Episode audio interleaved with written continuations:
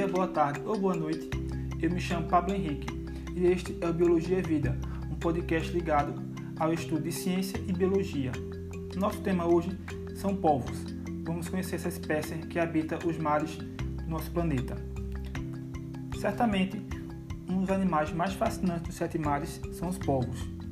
Existem cerca de 700 espécies, ou seja, centenas de animais diferentes com diversas peculiaridades. Como falado anteriormente, eles não são encontrados em água doce, preferindo sempre os mares e sendo mais comuns em oceanos tropicais. A palavra polvo se originou do grego pólipos, que tem o significado de muitos pés. Como é de conhecimento popular, os polvos têm oito tentáculos, sendo essa sua principal característica. Apesar dela, esses animais têm diversos outros aspectos a serem notados. Vamos conhecer um pouquinho de suas características. Primeiramente, vamos falar de seus corpos. Esses animais podem ter de 3 até 40 quilos, dependendo da espécie. Seus corpos sempre são moles, já que participam da classe dos moluscos, onde todos os animais pertencentes a esse filo têm corpos assim. Em todos seus oito tentáculos existem ventosas, que servem como quimioreceptores, ou seja, lhes dão a capacidade de sentir a textura e até mesmo o cheiro de objetos. Além disso, essas ventosas ajudam na alimentação e também na locomoção do animal.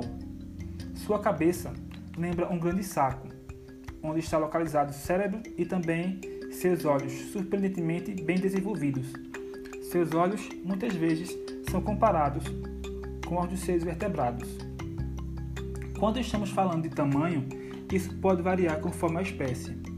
Algumas espécies podem chegar até 3 metros de comprimento, sendo que peculiaridades acontecem, como um polvo de 9 metros, considerado o maior já encontrado. O maior polvo é o polvo gigante do Pacífico. Esses animais também possuem três corações, que são necessários para bombear o sangue oxigenado para todos os oito tentáculos e cabeça. Mas os polvos não se resumem à quantidade de corações. Eles também são considerados os animais mais inteligentes da Terra, podendo até mesmo usar ferramentas.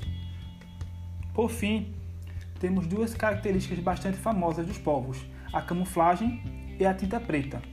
Muitos povos têm essas duas armas para se defender de seus inimigos. Dentre seus principais predadores estão tubarões, raias, moreias, alguns peixes, raias e também o ser humano. Seu comportamento.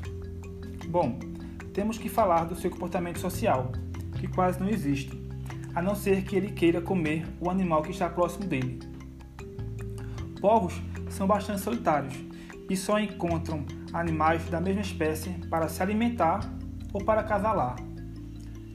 Quando a fêmea está pronta para reproduzir, ela libera feromônios para os machos ao seu redor.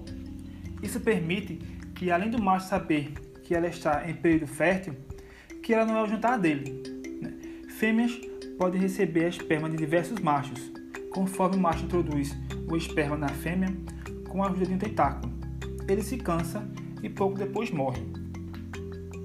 Já a fêmea encontra um lugar ou diversos lugares para depositar os, os ovos, quando eles estão amadurecidos. Por fim, ela cuida dos ovos até eles eclodirem, e durante esse tempo ela não se alimenta, morrendo pouco tempo depois. Os bebês polvos nascem em forma larval e se alimentam de pequenos organismos. Acredita-se que apenas um em 100 povos cheguem à vida adulta. Outro ponto importante é com relação à sua alimentação. Eles são animais carnívoros e também canibais, comendo, na maior parte de sua vida, crustáceos, peixes, camarões e também de outros moluscos.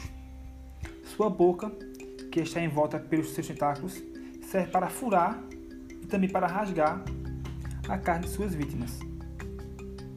Bom, gente, esse foi o nosso podcast de hoje.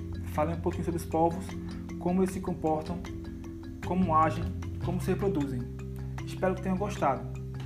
Confiram esse e os próximos episódios em Biologia é Vida. Grande abraço. Bom dia, boa tarde ou boa noite.